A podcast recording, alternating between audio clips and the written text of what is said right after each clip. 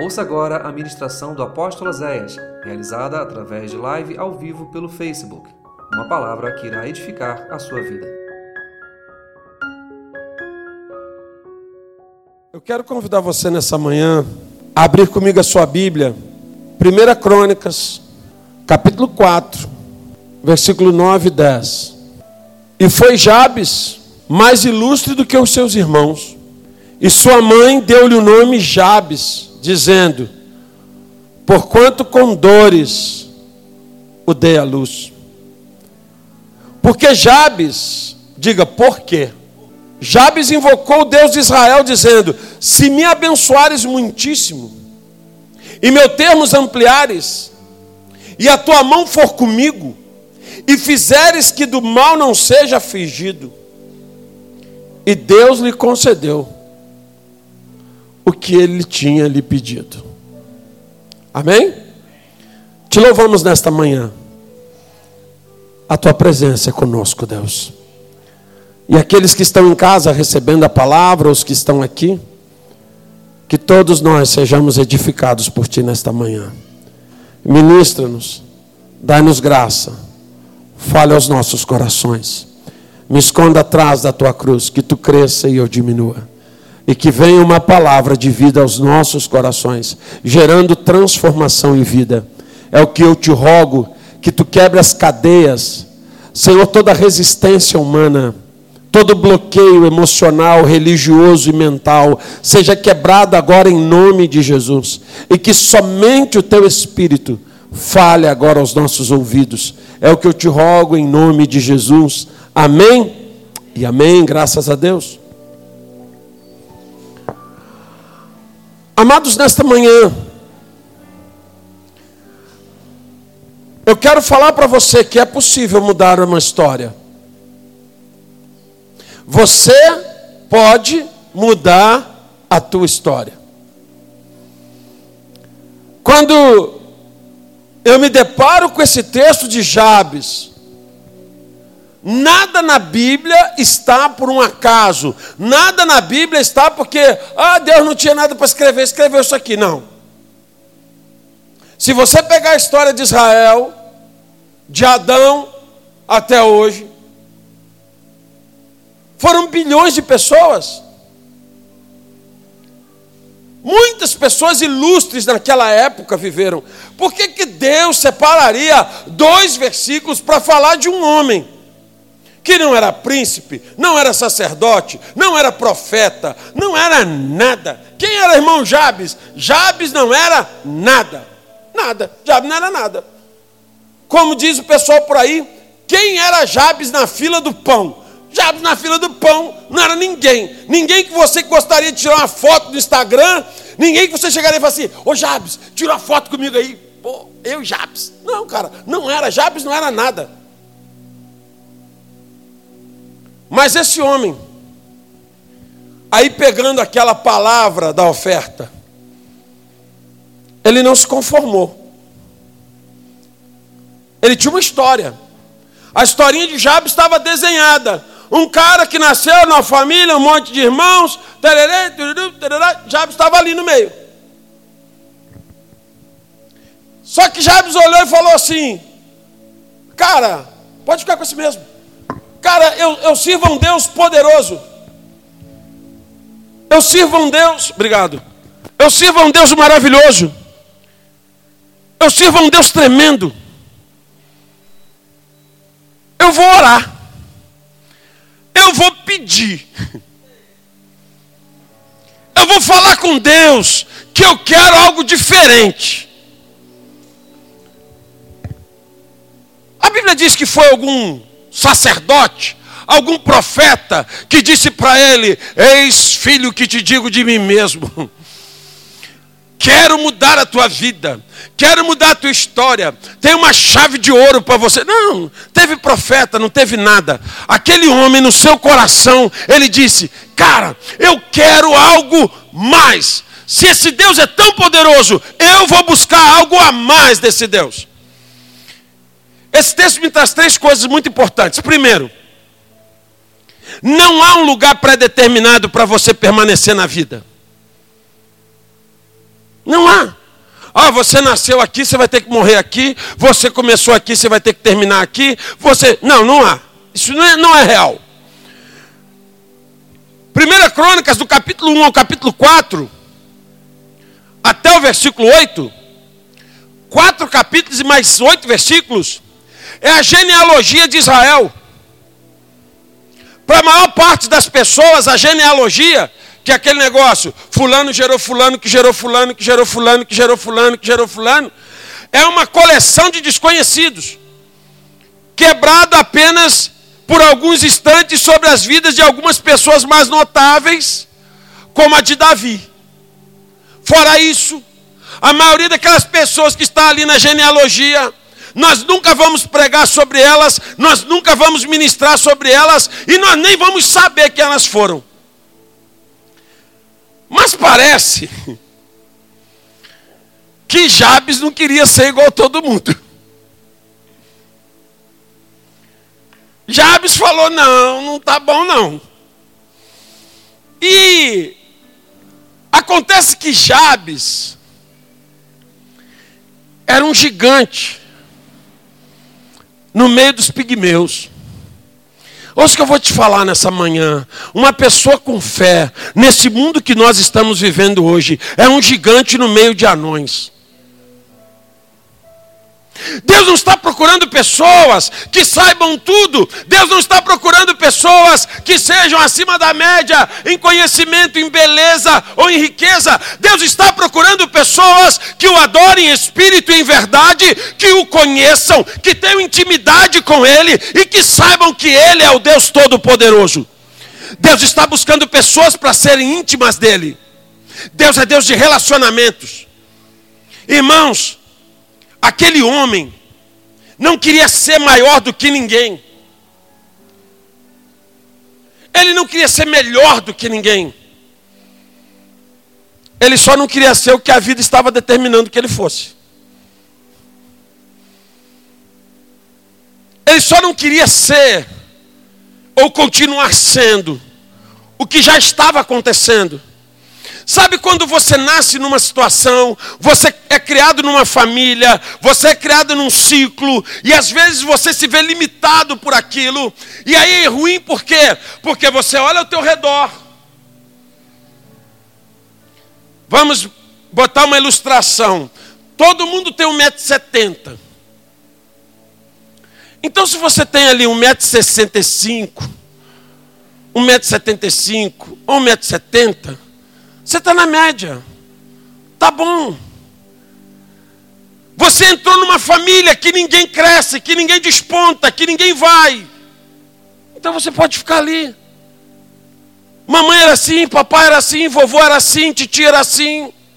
Você está numa família onde ninguém sonha, ninguém projeta e ninguém nunca tocou o extraordinário de Deus. Então por que, que você vai?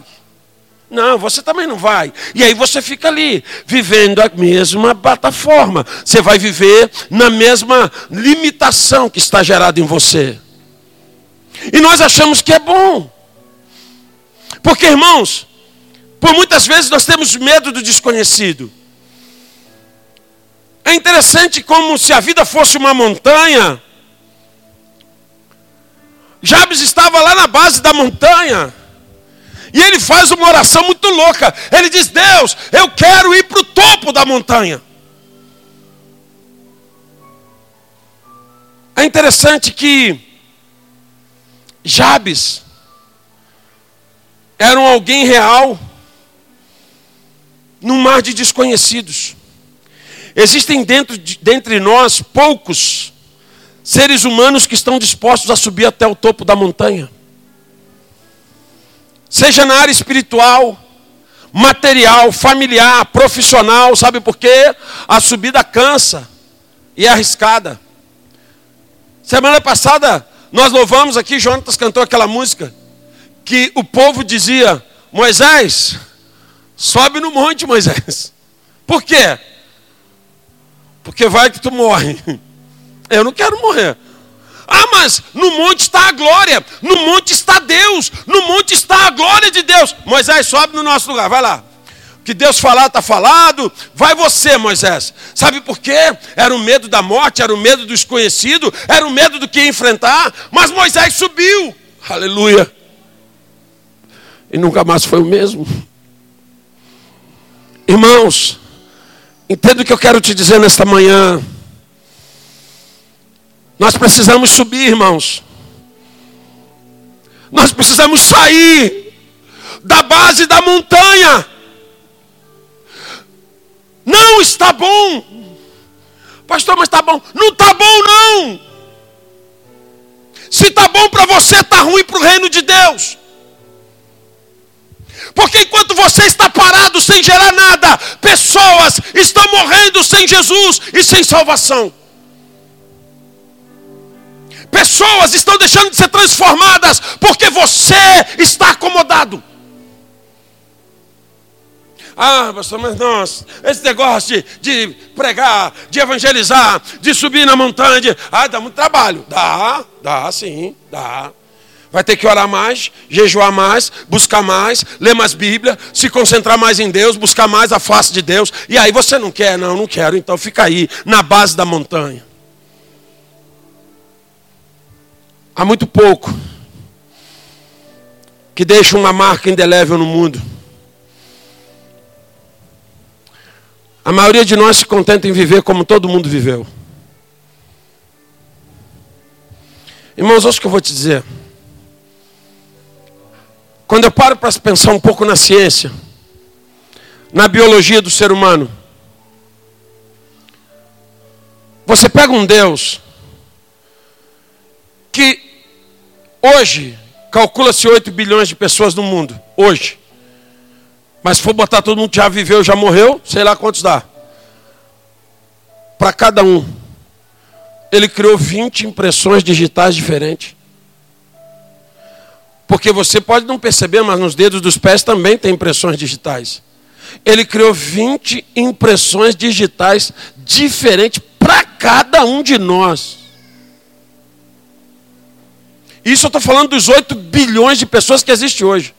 Ah, mas aí a impressão digital, tá, então não tem problema não, vem cá. Ele vai e faz uma íris, duas íris. Não é a tua não, Elon, é outra íris. Ele faz duas íris inigualáveis para cada ser humano. Sabe o que, que é isso? É Deus dizendo o tempo todo: você é diferente.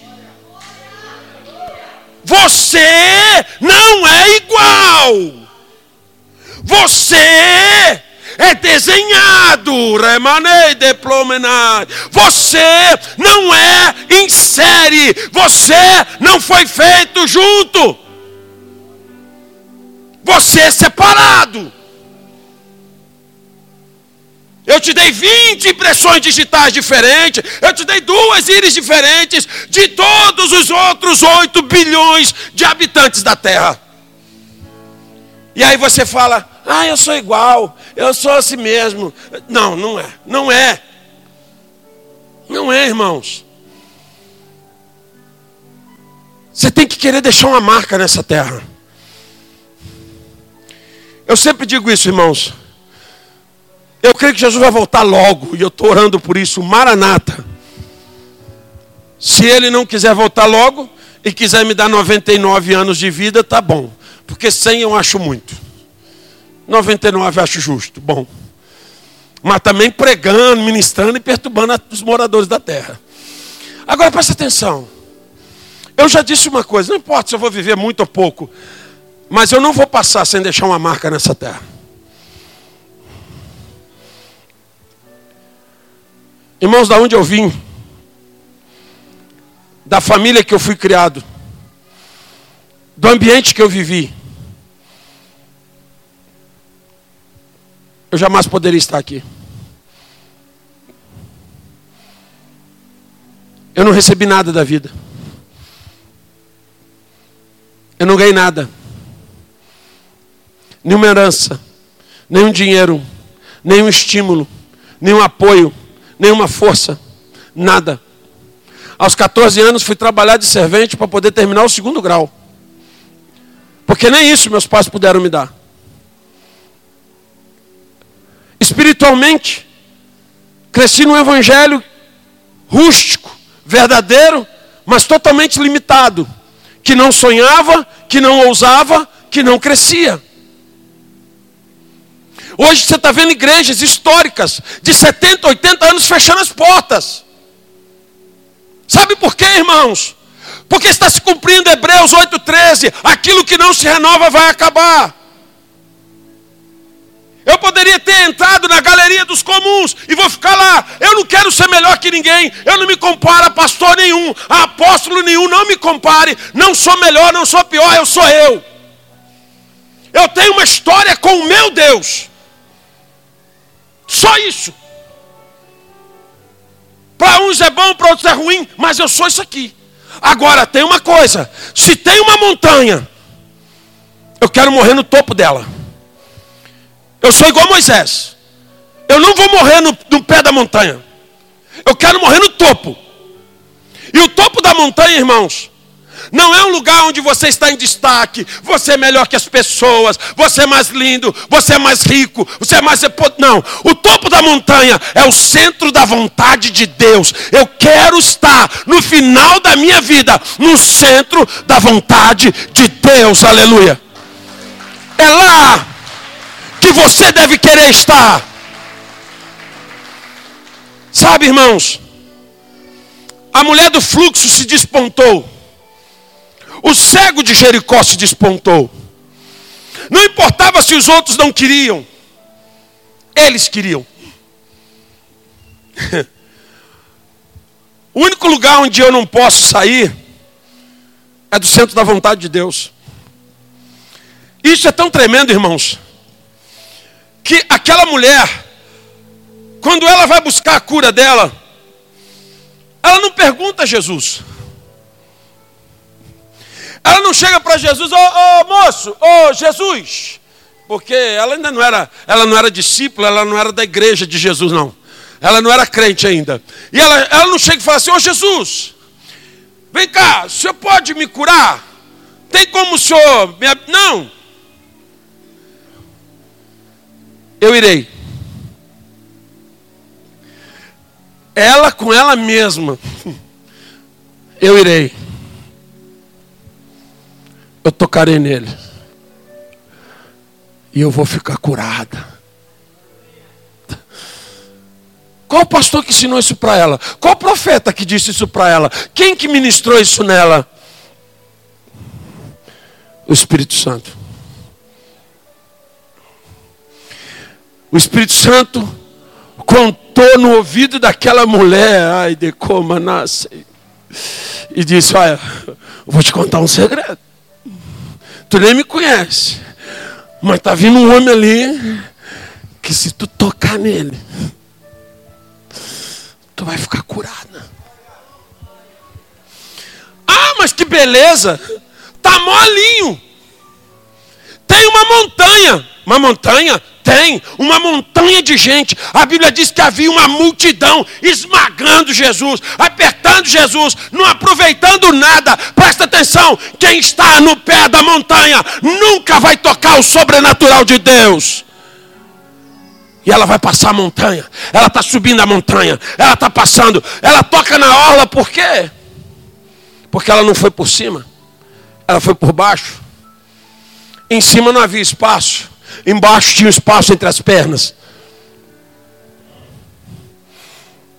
E ela vai por baixo, furando. Está subindo a montanha, está subindo a montanha, está subindo a montanha. O topo da montanha sempre será Jesus, aleluia. E aí ela chega no topo da montanha, ela toca nele. Tocou, tocou, largou saindo de fininho, ela sentiu, estancou a hemorragia. O útero foi curado. Ah, devia ser um câncer, um tumor, sei lá que diabo era aquilo. E aí então, Jesus fala: para tudo, para tudo, para, oh. para, parou. Quem tirou? Quem me tocou? Os discípulos, mais perdidos do que seguem tiroteio, sem entender ainda do mundo espiritual. Ô mestre, a multidão está te agarrando, está te oprimindo, está te esmagando. E tu pergunta para a gente quem te tocou. Como é que a gente vai saber quem te tocou? E Jesus fala para eles: Olha só, presta atenção, rapaz. Houve uma retirada de poder. Alguém tirou poder de mim agora aqui. Ela subiu, ela subiu, ela subiu sozinha sozinha. Só ela. Quem me tocou? Saiu virtude de mim, saiu poder de mim. E aí ela, mulher, agora, Dani, já estou curada mesmo. Fui eu. Ei, mulher, a tua fé te salvou. Aleluia. Se hoje Uma vez eu ministrei isso e eu trouxe essa frase de volta. Se hoje nós morrêssemos, imagina que a gente morra hoje. E fosse escrever alguma coisa na nossa lápide. Lápide é aquela pedra que bota lá na, na sepultura. O que, que escrever na tua lápide?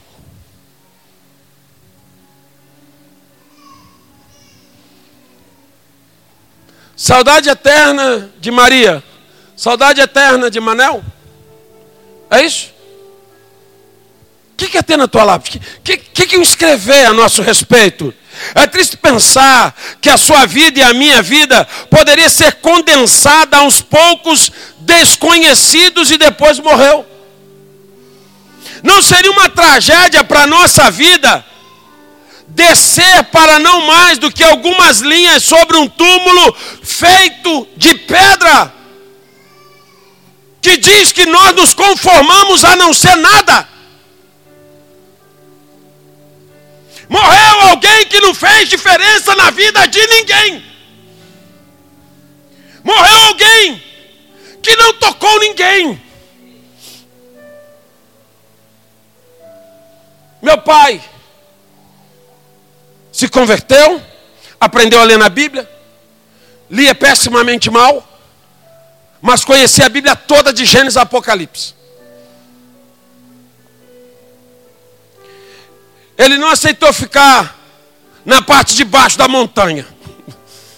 Hoje eu entendo que o velho queria subir. Não deram títulos para ele, não deram honras de homem para ele, mas isso pouca diferença fez. Ele subiu a montanha sozinho, foi embora. Ganhando almas, ministrando, evangelizando, levando a palavra. Um semi-analfabeto, um improvável, um ex-bruxo. No dia do sepultamento do meu pai, havia uma multidão. Foi um dos cultos mais lindos que nós já fizemos. Não, não foi cerimônia fúnebre, não. Era culto mesmo. Culto, ministério de louvor, tocando, louvando, porque ele sempre falou assim: quando eu morrer, faz culto, porque eu estou na glória, então vamos fazer culto. Se tivesse feito a pena naquele dia, que até tinha se convertido, gente. Tava a festa, estava boa. E era uma multidão, porque muita gente eu conhecia, mas algumas pessoas eu nunca vi. Meu pai terminou a vida dele profissional vendendo picolé. Ele era aposentado e falava assim: Não, eu não vou ficar em casa, eu preciso fazer alguma coisa, vender picolé. No carrinho de picolé dele tinha um saquinho de lixo e tinha um saquinho de folheto. E aonde ele passava, ele te vendia um picolé e falava de Jesus para você. E no dia do sepultamento dele, vinham pessoas falar: Ô oh, apóstolo, ô oh, pastor, ô oh, meus pêsames. E eu olhava, tipo assim, e algumas eu perguntei: Você conhecia meu pai? O seu pai vendendo picolé ganhou toda a nossa família para Jesus. Hã? É, ele começou a vender picolé, pregar de Jesus, entrou na nossa casa, orou, pregou a palavra, ganhou a família toda. E chegaram várias, várias pessoas, várias falando: o seu pai ganhou, ganhou minha família, ganhou meu marido, ganhou minha esposa, ganhou. E aí eu falava: meu Deus, ele subiu ao topo da montanha, ele se fez ilustre. Para os homens, não, para Deus. Se você morrer hoje, o que, que você fez para Deus? O que, que você fez para Deus? O que, que eu posso botar lá na lápide? Eis aqui um servo de Deus que nada fez. Vai com Deus. Irmãos, Deus nos chamou a cada um de nós de uma forma única. Ele é lindo. Um prega, um canta, um ministra, um visita, um ora, um vai no hospital, o outro prega na rua, outro prega no trem, outro prega no metrô, o outro fala de Jesus com mensagem. Né? Cada um no ministério, cada um não é comum. Entender que Deus te deu 20 impressões digitais, duas íris, que te formam único, que você é tão único, tão único, tão único, que Ele já deu até um nome novo no céu. Aí você vai falar assim: caramba, Deus deve ter alguma coisa para mim, Senhor. O que, que o Senhor quer que eu faça? Qual é a minha forma de viver? Irmãos, vida. Fiquei emocionado, falei, caramba, agora deu tudo certo, agora, e levando minha vida profissional, uma carteira de 230 clientes, eu estava muito bem, representação comercial, estava feliz. Deus falou assim, meu amigo, isso aí está no meio da montanha. Ué, senhor, mas aqui já está bom. Não, é o meio da montanha. Larga tudo e vem para o reino. Se tu quer chegar um dia lá em cima, não cheguei ainda não. Larga tudo e vem. O topo da montanha não é barato, é caro. O topo da montanha é o centro da vontade de Deus. O topo da montanha é a renúncia do eu. O topo da montanha é a busca pelo sobrenatural de Deus. O topo da montanha é o desejo de servir a Deus. Só isso. E aí, se Deus colocou uma identidade única na minha vida, 1 Coríntios, capítulo, 10, capítulo 12. E há diversidades de. Mas é o que? É o mesmo Deus que opera tudo. Um canta, um prega, um ministra, um toca, um faz uma coisa, outro faz outra. Mas é o mesmo Deus operando. Você é único. Sabe, irmãos, Ele nos deu os meios para os quais nós podemos nos destacar da multidão e ser diferentes para a sua glória. Algumas pessoas diferentes, mas não é isso que eu estou falando. Eu não estou falando. Paulo escrevendo aos Filipenses, ele vai dizer: aquele que em nós começou. Hã? Já terminou? Sabe por que, que não terminou? Porque tu ainda está subindo a montanha. Nada. Então ali, ó. Elas pararam de subir.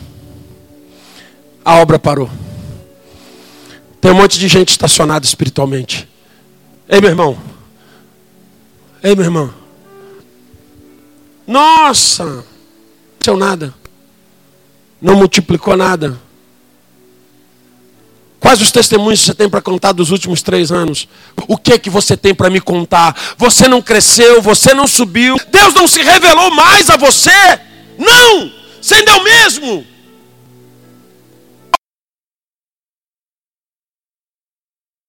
A obra está paralisada. De graça e paciência. E dinheiro. Sabe o que é o legal da obra? Que se tem alguém trabalhando, todo dia vai ter uma coisa diferente, sim ou não? Sim ou não? Se é pedreiro botando tijolo, cada dia a parede vai estar maior. Se é o cara pintando, cada dia vai estar mais bonito. Todo dia vai ter diferente. Agora, se o pedreiro vai embora, o pintor entrou de férias, aquele tempo vai acontecer alguma coisa nova na tua obra? Então presta atenção, se nada está mudando na tua vida, porque a tua obra espiritual está paralisada.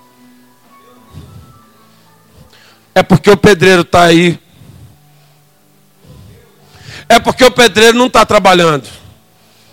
Porque se o pedreiro estiver trabalhando em você, todo dia, toda manhã, toda semana, vai ter uma coisa nova de Deus na tua vida. Meu irmão, você não tem que ser extraordinário para ninguém. Você tem que ser especial para Deus. Quando Davi aparece, lá em segunda, lá em 1 Samuel, capítulo 16, quando Davi aparece lá, para todo mundo, Davi não era ninguém. Era um rapazinho, metido, franzino, bonitinho, engomadinho, metidinho, só. Mas entre aqueles mais de 600 mil homens do exército de Israel, Davi era o escolhido de Deus. Davi tinha subido no topo da montanha quando estava sozinho nos pastos de Belém.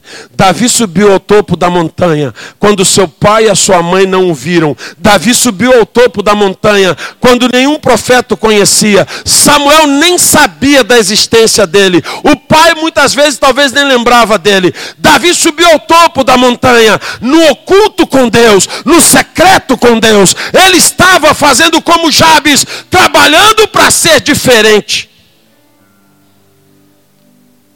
Eu estou dizendo para você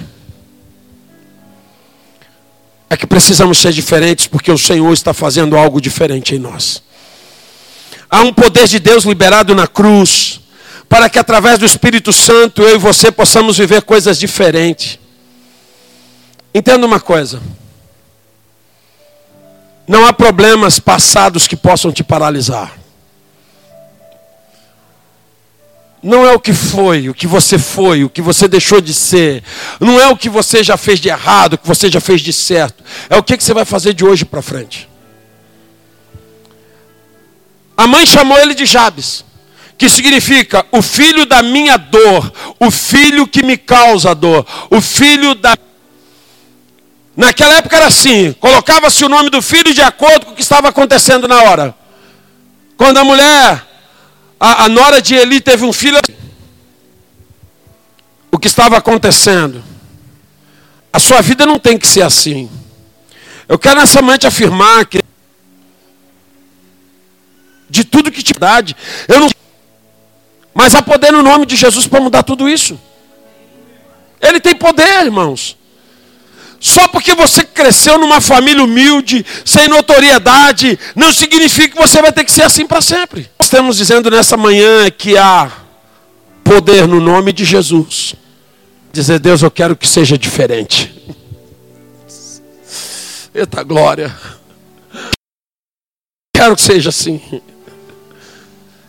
Eu quero a sua. É. Se for o Monte da Torre, então, meu irmão. Está chegando, irmão? Está quase. Mas não está quase de mineiro. Tu sabe como é que é, né? É um, é um tiro de espingarda e dois cabos de machado. Já está quase, nunca chega. E aí você para. Mas quando, principalmente no Monte da Torre, se for de noite, que tu vai subindo naquela. É tipo um túnel de, de floresta. E aí quando você chega lá em cima, você vê aquele portal assim e o céu, né? Não pode me vencer. Isso eu quero te ver. Deus falou, Monte Sinai. Sabe qual é o nosso problema? Não é você, tua mulher e Deus, não é você, teu marido. Vontade de Deus para a sua vida. Por que, que você não está subindo? Ah, porque não tem ninguém me apoiando. Por que, que você não está subindo? Ah, porque ninguém está comigo. Ué, mas não é ninguém, não, é tu e Deus mesmo. Moisés não levou a mulher, os filhos, Josué, Gideão, não. Ele foi sozinho. Porque o que Deus tinha para. Tem segredos que Deus vai contar só para você. Tem coisas que Deus vai fazer. Uma oração sincera com o Espírito Santo. Jades não sabia que era o Espírito Santo, porque não havia manifestação do Espírito Santo para todo mundo. Ele não era profeta, não era sacerdote, não era nada. Vou te dar uma boa. Hum, que será que é isso? Faz uma oração. Uma oração, que oração? Pede. Então. Tá, Jades não estava acordado. Ih, vou pra, não, já estava implanta sonhos no teu coração Que no início acha que é doideira, isso é loucura, estou com problema, estou doido, estou doido. Isso não é normal. É Deus implantando sonhos no teu coração. Depois ele vai te levar a orar de acordo, depois ele vai realizar esses sonhos na sua vida. Quando você para a obra, quando você para de subir a montanha, os sonhos morrem, o mover morre, o sobrenatural acaba e você se torna uma pessoa comum, fresco. Dona Elza, membro da igreja, setenta e poucos anos, mãe do Sérgio Serafim, estava passando em Vargem Grande, o carro veio, bateu com o retrovisor nela, ela caiu, quebrou o fêmur. Foi para a UPA, ficou na UPA, da UPA ficou uns 10 dias, foi para o hospital, chegou no hospital, ah, mas essa bagunça que está, opera, não opera. Vamos operar a senhora. Eu não lembro o dia certo, mas vamos dizer que seria na quarta-feira. Vamos operar a senhora na quarta-feira. Beleza. Terça-feira à tarde, vem a enfermeira, trazendo o café da tarde dela. E ela falou: Minha filha, eu não estou de dieta, não vou entrar de dieta.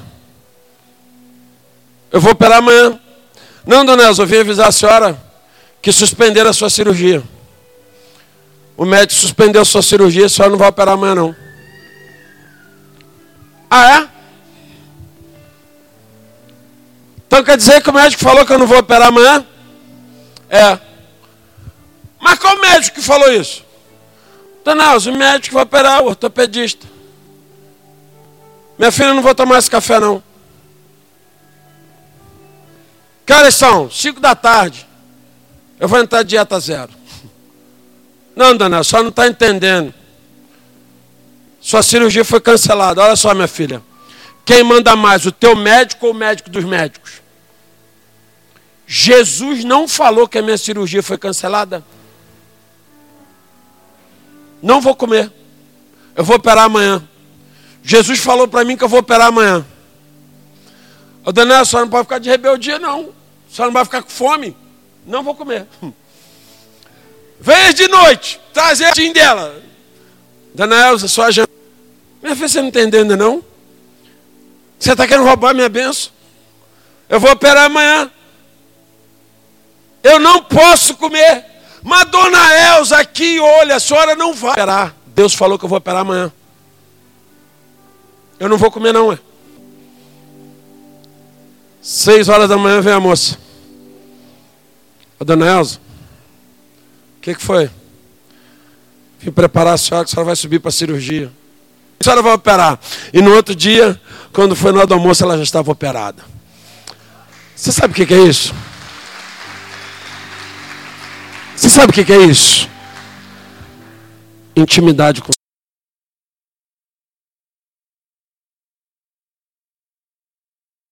missionária, pastora, pregadora de evangelho, aparece no YouTube, não, ninguém quase daqui da igreja nem sabe quem é. Mas Dona Elza é conhecida no céu.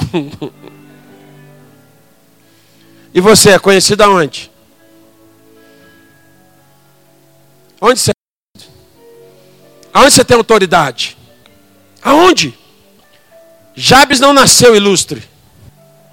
Jabes se fez ilustre. Diga comigo, ele não nasceu. Ele se fez. Eu não fui, não nasci, mas posso ser em Deus. Aleluia. Em Deus você pode ser aquilo que Ele quer que você seja. Ilustre para Deus. Jabes não é lembrado como um grande líder como profeta, pregador. Jabes não era líder de campos de batalhas, não era um grande guerreiro, mas seu nome é lembrado porque ele era um homem de oração. Seu nome é lembrado porque ele era um homem de Deus em dias que o povo estava sem Deus. Jabes foi lembrado porque quando havia trevas, ele se tornou um alvo de luz.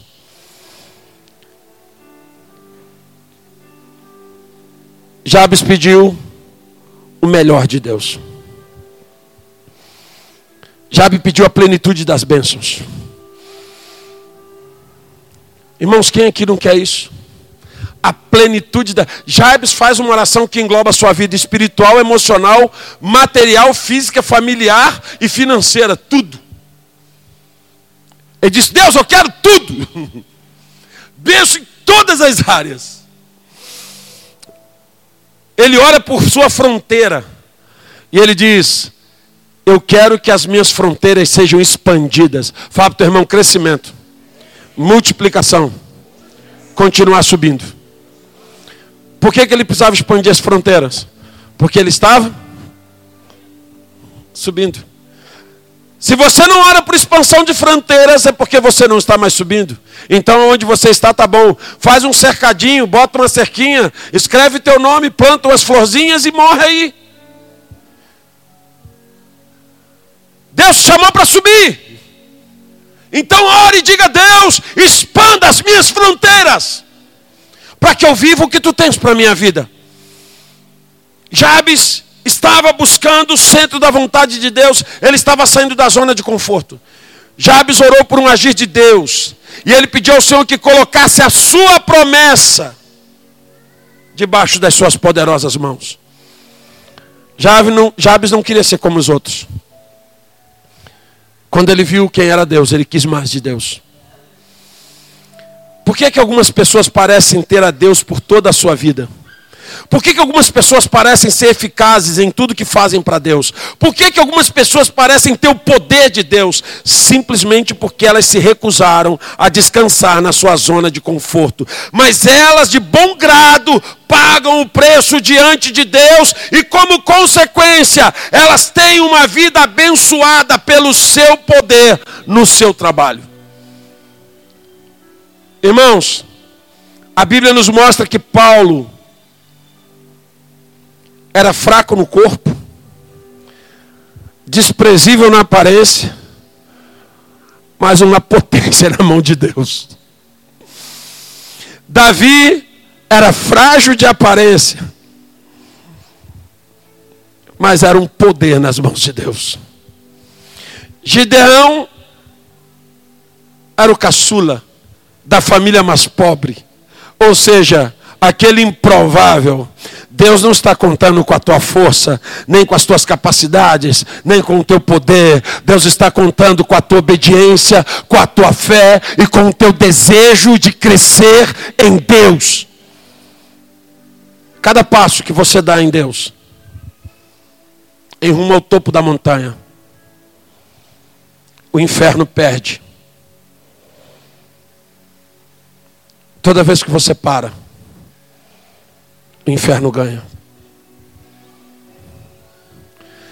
E não venha dizer, eu estou parado por causa de João, de Maria, me decepcionaram, me entristeceram, falaram coisas. Meu irmão, a subida entre você e Deus não é entre você e as pessoas, não. Onde você quer chegar? Eu vou terminar com duas perguntas para você. Onde você quer chegar? E onde você quer permanecer? Tá bom aí onde você está? Então eu vou dizer uma coisa: se está bom onde você está, está horrível para Deus. Se está confortável para você, o reino de Deus está perdendo. Está tranquilo? Eu não quero mais me aborrecer, eu não quero mais ter problema. Então larga o evangelho. Porque o Evangelho é batalha, é luta, é sofrimento. O Evangelho é perseguição. Bem-aventurados serão vocês quando mentirem, disserem todo mal contra vós e vos perseguirem por amor do meu nome.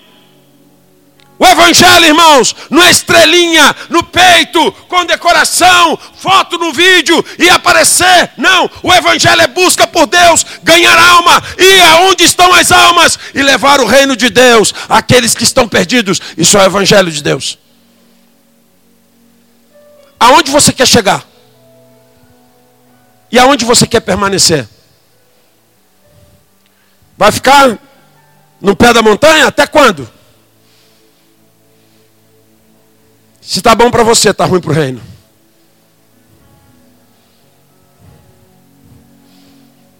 Porque a arca é transportada aqui, ó.